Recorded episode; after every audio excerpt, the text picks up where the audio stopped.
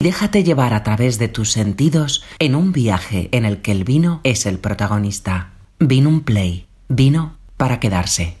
Lo primero presentarme, soy José Moro, presidente de Bodega Cepa 21. Y bueno, pues en esta fría mañana de noviembre vamos a tener un rato muy cálido porque siempre que se habla de vinos, de bodegas, de terroir, pues es muy agradable y seguramente la temperatura vaya subiendo. Nos encontramos en una bodega, yo diría que mítica, pero mítica por, lo innovadora que es, ¿no? por lo diferente, porque fue diseñada para crear un vino muy particular, un vino sobre todo en una ribera de Duero donde las orientaciones, las altitudes juegan un papel muy importante en cómo son organolépticamente los vinos. Y como sabéis, es un proyecto eh, de la familia Moro que bueno, pues eh, en un momento dado entendía que entendimos que, podíamos hacer un vino de otras características, con más fruta, con más potencia, con más carácter, con más personalidad en definitiva, ¿no? Y lo que hicimos es buscar una, tierra en la cual, pues, eh, digamos, eh, las condiciones climatológicas fueran diferentes.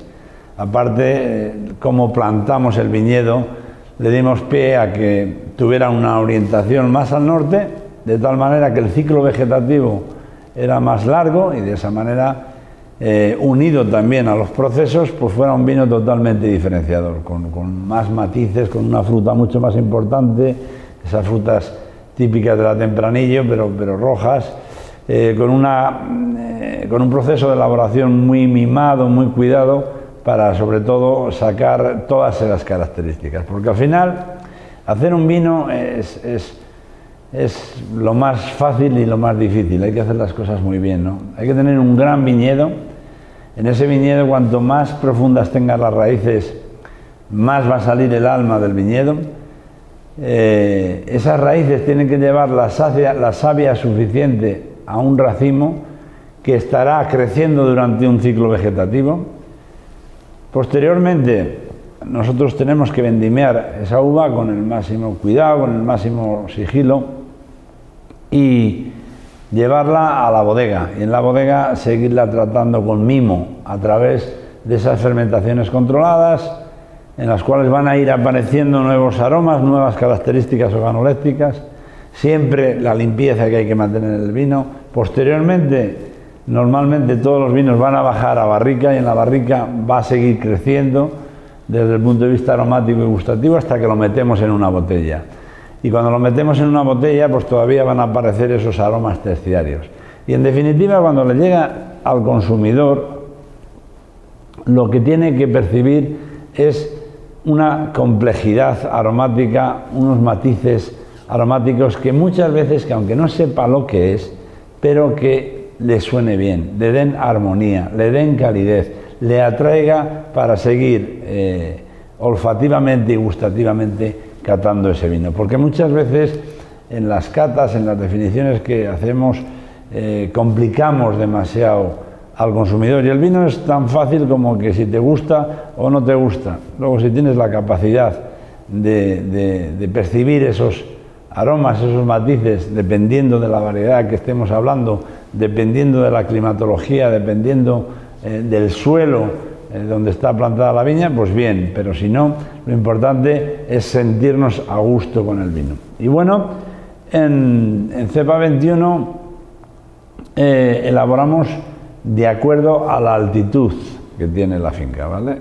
Yo creo que se ve perfectamente con la bodega al medio lo que es la ribera del Duero, con su parte más baja, 700-750 metros, luego las laderas y luego, eh, digamos, el páramo, la parte más alta, que normalmente suelen estar las tierras más pobres, pero que precisamente es donde dan las uvas más ricas. Y eh, cada vino lo elaboramos con una parte de la finca y en este caso vamos a probar el hito, ¿vale? Es nuestro vino más joven, es una auténtica joya se elabora en esta parte más baja de la finca, 750 metros. 750 metros que requieren una viticultura muy especial para sacar las características organolépticas de, este vino. Y estamos allá eh, catando la añada 2020. Una añada tan interesante como curiosa, ¿no? Porque empezó con una pluviometría muy alta en primavera. Normalmente suele pasar esto, ¿no? Y, luego, curiosamente, en verano hubo unas temperaturas más altas de lo, de lo debido, ¿no? Pero curiosamente, bueno, pues siempre en ese mes de vendimia, que es octubre, suele llover un poco antes, y aunque llovió y generó un poco de incertidumbre, pero la verdad es que esas lluvias equilibraron perfectamente lo que es esta, esta magnífica añada, ¿no? He hablado antes del proceso de, elaboración, es muy importante ¿no? que, las, que, las, que, las, uvas lleguen en las mejores condiciones a esos, a esos depósitos donde empieza la fermentación alcohólica, la transformación de azúcar en alcohol. Y más o menos estamos 12 días, ¿vale? Posteriormente tiene lugar la fermentación maloláctica, más o menos dura 30 días, y en este caso con el hito lo bajamos a barricas de roble francés que permanecerán... Eh, ocho meses. Como vemos, es, un vino con un color eh, muy importante, vino limpio, es un vino brillante, pero con mucha personalidad y, se ven sobre todo en el anillo esos violáceos que denotan que estamos hablando de una, de una cosecha eh, que, es, que, es, joven, ¿no? Lo dicen siempre esos, esos violáceos. Pero desde luego que el color ya nos invita a, a percibir que estamos ante un vino, aunque joven, verdaderamente importante. Si nos lo llevamos a la nariz, es curioso, ¿no? Porque hay aromas muy, muy definidos de la variedad que van a aparecer en todos los vinos, en diferente expresión, pero van a aparecer en todos, en todos los vinos, unos más maduros, menos maduros. En este caso, esa mora, esa presencia de los frutos rojos aparece de una manera importante, pero sobre todo es un vino que tiene mucha armonía en nariz es un vino muy cálido, es un vino muy agradable, porque además muestra los aromas típicos de la variedad eh, que cogen un protagonismo importante. ¿no? En cierta manera, a pesar de ser un, vino joven, es un vino que tiene complejidad, porque tiene una gama aromática eh, importante. Desde luego la, la, nariz nos invita siempre a ir a la boca. Y vamos a ver qué nos dice la boca. Lo primero que percibimos es equilibrio. Es un tanino muy pulido y tiene una acidez muy bien compensada. No hay ninguna punta rara por ningún sitio que nos haga fungir el ceño, que nos haga decir que es un vino astringente, que nos haga decir cosas eh, desagradables del vino. Es un vino con, con cuerpo medio, es un vino con un tanino suave, y que es un vino fácil de beber, pero que se va a crecer a buen seguro con, una gran comida. Y bien, pues vamos a pasar al siguiente vino, que es Cepa 21 2017. Cepa 21 lleva el, nombre de la bodega, es nuestro vino más importante. Yo creo que es un gran vino, siempre con unos buenos eh, eh, puntuajes a nivel internacional y siempre la verdad que ha dado, la cara.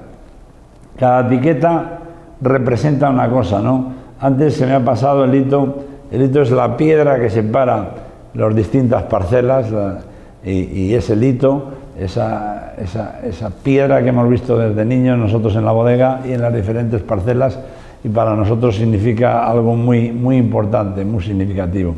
Cepa 21, que mucha gente lo pregunta, cepa como sabéis es la viña, es una cepa, y 21 obedece a un proyecto innovador, un proyecto del, siglo XXI, con una forma de entender la viticultura, una forma moderna. Es una bodega donde la innovación eh, se aplica año tras año para intentar sacar cada año los mejores vinos. Y también es una bodega que os invito a ver porque es moderna desde el punto de vista de la innovación, también es una bodega minimalista y es una bodega que está, como podéis ver a mis espaldas, pues perfectamente equipada y preparada, no solo para elaborar los mejores vinos, sino también para ser visitada. Cepa 21 vamos a, a la añada 2017. Para mí, yo siempre lo digo, desde niño no he conocido una añada igual. Cada una es diferente, cada una está llena de matices. Y aunque según van pasando los años crees que ya no va a haber alguna añada, sino que se van a repetir, pues aún así vienen añadas completamente diferentes. Y en este caso fue una de ellas. Fue una de ellas, precisamente, fue atípica por una gran desgracia que tuvimos. Y fue la helada grande que cayó en abril y que eh, mermó la producción casi al, al 40%. Al 40% ¿no? Entonces, esa rotación que hubo inicialmente en esta año 2017, vino la helada, se fue y luego el ciclo vegetativo fue un poco atrasado, pero gracias a Dios, pues esas temperaturas cálidas que tuvimos en, verano, ¿vale? Pues hicieran eh, que se ajustara la, añada y sobre todo septiembre, que tiene la llave de, las grandes añadas, eh, pues hizo que, madurara esta vendimia a tiempo, eso sí, con una, con una producción eh, bastante menor. Pero ya eso significó que en este vino íbamos a encontrar diferentes matices. Aún así, es un vino igual, con un color importante, con un color que invita también a ser bebido. En cuanto al proceso de elaboración, es muy similar a cepa 21, permanece unos pocos días más en esa maceración, en esa eh, fermentación alcohólica, en esa transformación de azúcar en alcohol. La maloláctica más o menos es lo mismo y la diferencia es que eh, para cepa 21 usamos entre 11, 12 a 13, 14 meses de crianza. En este caso no era una cosecha con, con gran potencial, con gran poderío, precisamente por esa helada, y le tuvimos solamente 11 meses en crianza. Todos los vinos de cepa 21 no obedecen a los estándares del Consejo Regulador Ribera de Duero, crianza, reserva, gran reserva. Todos los vinos tienen la contraetiqueta de, cosecha, nada más, porque nosotros aplicamos el proceso de acuerdo a cómo entendemos el vino eh, cada año.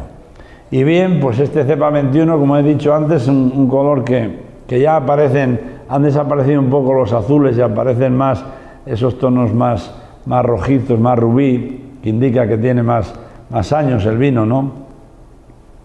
Pero es un vino que le percibimos intenso en color y que, es un vino limpio y que es un vino que, nos apetece empezar a, a meternosle a, la nariz, ¿no? Nos indica esos colores tan potentes normalmente nos dicen que es un vino para guardar, es un vino que va a durar tiempo. ¿okay?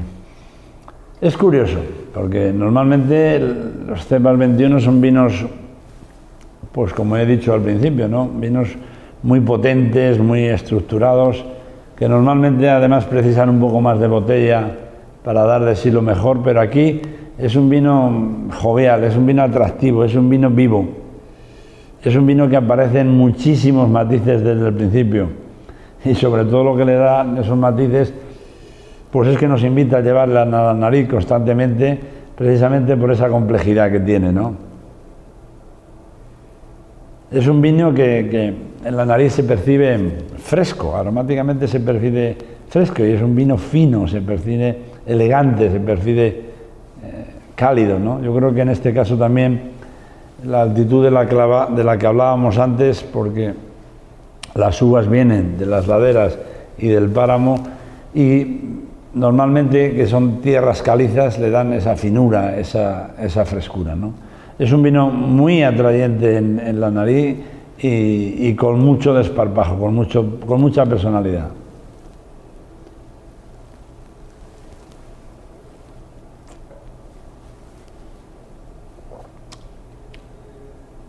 En la boca entra con mucho señorío. Es un vino que tiene más estructuras, más potente de todas maneras, curiosamente, el, tanino está perfectamente pulido. Yo creo que está en un gran momento para, para beber. Y sobre todo muy importante, siempre hablamos de la acidez. La acidez es la responsable de que los vinos vayan a tener eh, más vida y yo creo que la acidez está perfectamente puesto. Y, yo creo que la armonía es, es, es perfecta. En este cepa 21 2017. Un vino que, en la medida que vamos bebiendo, nos invita y nos invita a, beber precisamente por esa elegancia que tiene.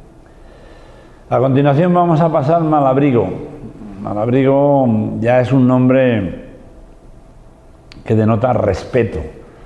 Malabrigo es el nombre de la parcela, es el nombre de esa tierra árida de Castilla donde confluyen todos los vientos del norte y por eso precisamente ese ciclo vegetativo más especialmente largo para este vino hace que sea un vino totalmente diferenciador, con una clase y con una personalidad que sobresalen de lo común. Precisamente la etiqueta, lo que intenté dibujar en ella cuando la pensamos, ¿no? Era esos momentos que iba yo a, que me llevaba mi padre a podar, y sobre todo en la hora del almuerzo, que nos sentábamos ahí, en esa zona tan fría, con esa pelliza, con esa botella de vino, con ese cacho jamón, ¿no? Eh, eso es lo que quiere decir esa, esa, botella, ¿no? Eh, esa etiqueta, perdón. Y Malabrigo, desde luego, para mí es uno de los nombres más bonitos que tiene porque habla mucho de, campo, de sentimiento, de, de lo que es este vino en sí, que lo vamos a ver ahora.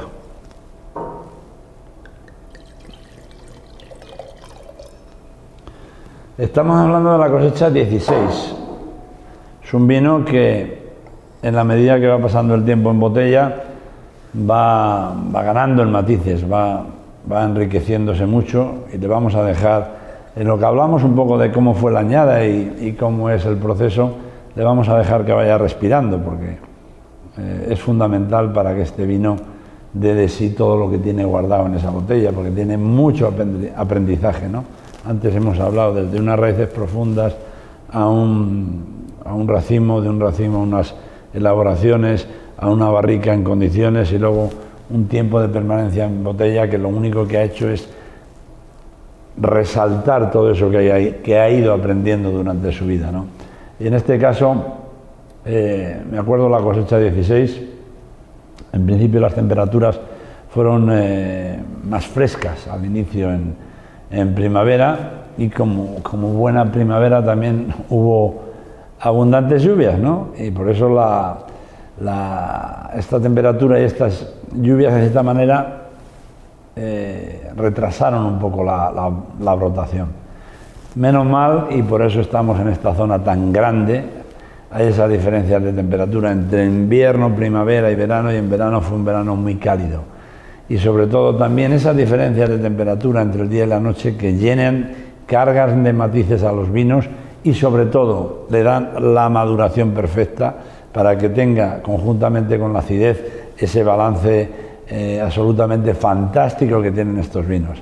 En este caso igual septiembre siempre es el mes mágico, siempre aparece con su sol para darnos esa maduración y sobre todo darnos también esas noches frescas que hacen que esa enzima responsable de la maduración tánica y de toda la estructura que tiene el vino pues llegue a su punto más, más álgido. ¿no? En definitiva, fue una cosecha abundante, fue una cosecha de, calidad y de cantidad.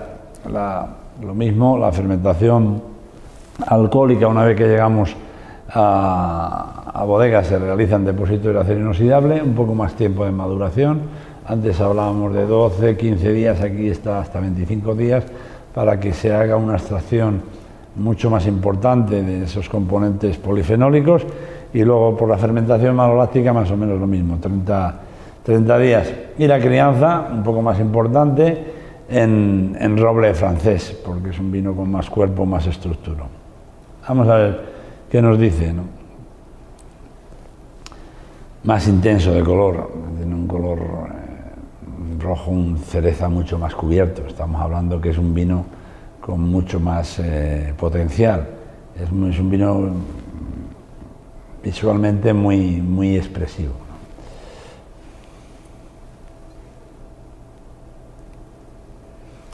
En la nariz, cuando, cuando tú metes la nariz a un vino así, te dan ganas de callarte y de, de sentir esas sensaciones maravillosas que te da, porque es tanta complejidad tanta armonía, esos frutos negros que han evolucionado, típicos de, la variedad, esas notas sutiles propias de la madera, esa barrica limpia que aporta tantísima complejidad que francamente eh, yo creo que cuanto menos te hace sonreír, ¿no? Es un vino con una riqueza en nariz impresionante.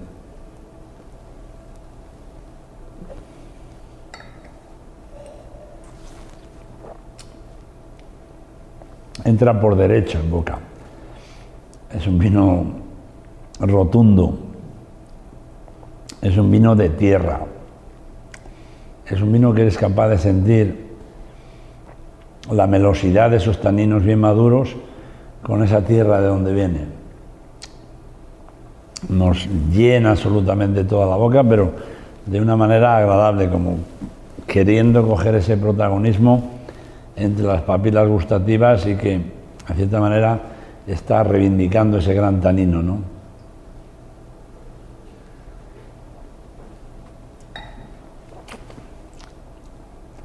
Se queda, quiere albergarlo todo. Y sin duda cuando lo tragamos tiene un posgusto largo, diríamos que es un vino absolutamente fantástico para compartir una gran conversación o simplemente para hablar contigo mismo, que de vez en cuando también es muy importante hablar contigo mismo. Y bien, pues nos vamos al último, el horcajo. Esta es la, la joya de la corona. Yo creo que es uno de los vinos más importantes que hemos hecho nunca y yo desde luego es el vino que estoy absolutamente enamorados. Orcajo es la confluencia de la confluencia de dos laderas que van a pasar a la parte más alta y que normalmente, como he dicho, esas laderas son tierras pobres eh, que están equilibradas pero son pobres y que normalmente suelen dar esos racimos no tan, tan, tan apiñados, racimos más sueltos, con la uva más delgadita, con lo cual vamos a tener muchísima más concentración, vamos a tener muchísimos más matices. Y sobre todo si hacemos una gestión vitivinícola adecuada, todo buscando la máxima concentración, buscando la, máxima eh, ternura en este vino. Yo creo que en este caso lo, hemos conseguido porque francamente yo estoy eh, muy contento con los resultados organolépticos de este vino. Hablamos también de la misma añada que, que Malabrigo, añada 2016, esas temperaturas frescas, esa lluvia, ese retraso de, de la brotación pero que gracias a Dios, pues bueno, ese verano cálido hizo que, especialmente en el mes de septiembre la uva llegara en una maduración total. Una cosecha, como he dicho antes, abundante, pero de mucha calidad. En este caso, igual, la, fermentación alcohólica se realiza en, depósitos de acero inoxidable, parecidos días al anterior vino, 26-27 días, y la fermentación maloláctica lo mismo. Lo único que cambia son los tipos de roble francés que utilizamos para la crianza en cada vino. Cada roble francés está perfectamente eh, puesto para eh, potenciar todas las características organolépticas que vienen de la tierra y que vienen de la variedad, que vienen de ese tempranillo. Eh, una gran uva que seguramente no destaque por, por mucho, pero es una uva que lo tiene absolutamente todo y es capaz de elaborar un vino como el hito, con, la máxima elegancia, con todos los valores juveniles, nunca mejor dicho, que tiene este vino. Un vino para beber en dos, tres años y es capaz de un vino como Orcajo, capaz de envejecer en 25, 30 años y ir creciendo cada, cada año en, en matices, ¿no? Y eso es lo que es la tempranillo, esta gran variedad. En este caso, pues vemos todavía un color más importante, un color, un rojo cereza, es un vino muy, muy cubierto, que, denota también la larga vida que, va a tener en botella. Vamos a ver qué nos dice la nariz.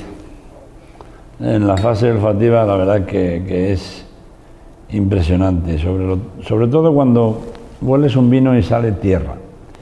Cuando sale tierra estamos hablando de un, vino de profundidades, de un vino con alma, de un vino que se han hecho todos los procesos muy bien, desde la uva hasta que llega a la botella.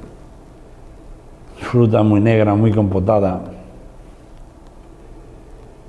llenos de matices que todavía yo creo que van a tener la capacidad de evolucionar durante mucho tiempo, porque aquí hay mucho, mucha estructura, mucho cuerpo metido. Está absolutamente vivo en la nariz. Vamos a ver en la boca.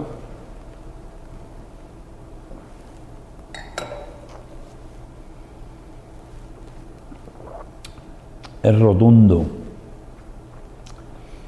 Entra con una personalidad increíble, apoderándose de todas las papilas gustativas.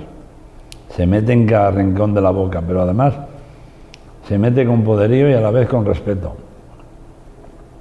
Te llena absolutamente todo. Con un tanino ya muy redondo, unas sensaciones muy apetecibles y sobre todo un posgusto largo, absolutamente largo, en el cual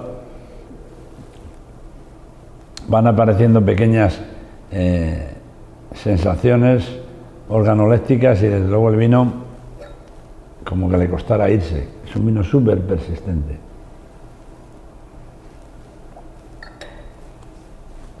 Un vinazo que con, con una buena comida, con una carne, con un plato importante, yo creo que va a dar eh, un juego absolutamente fantástico.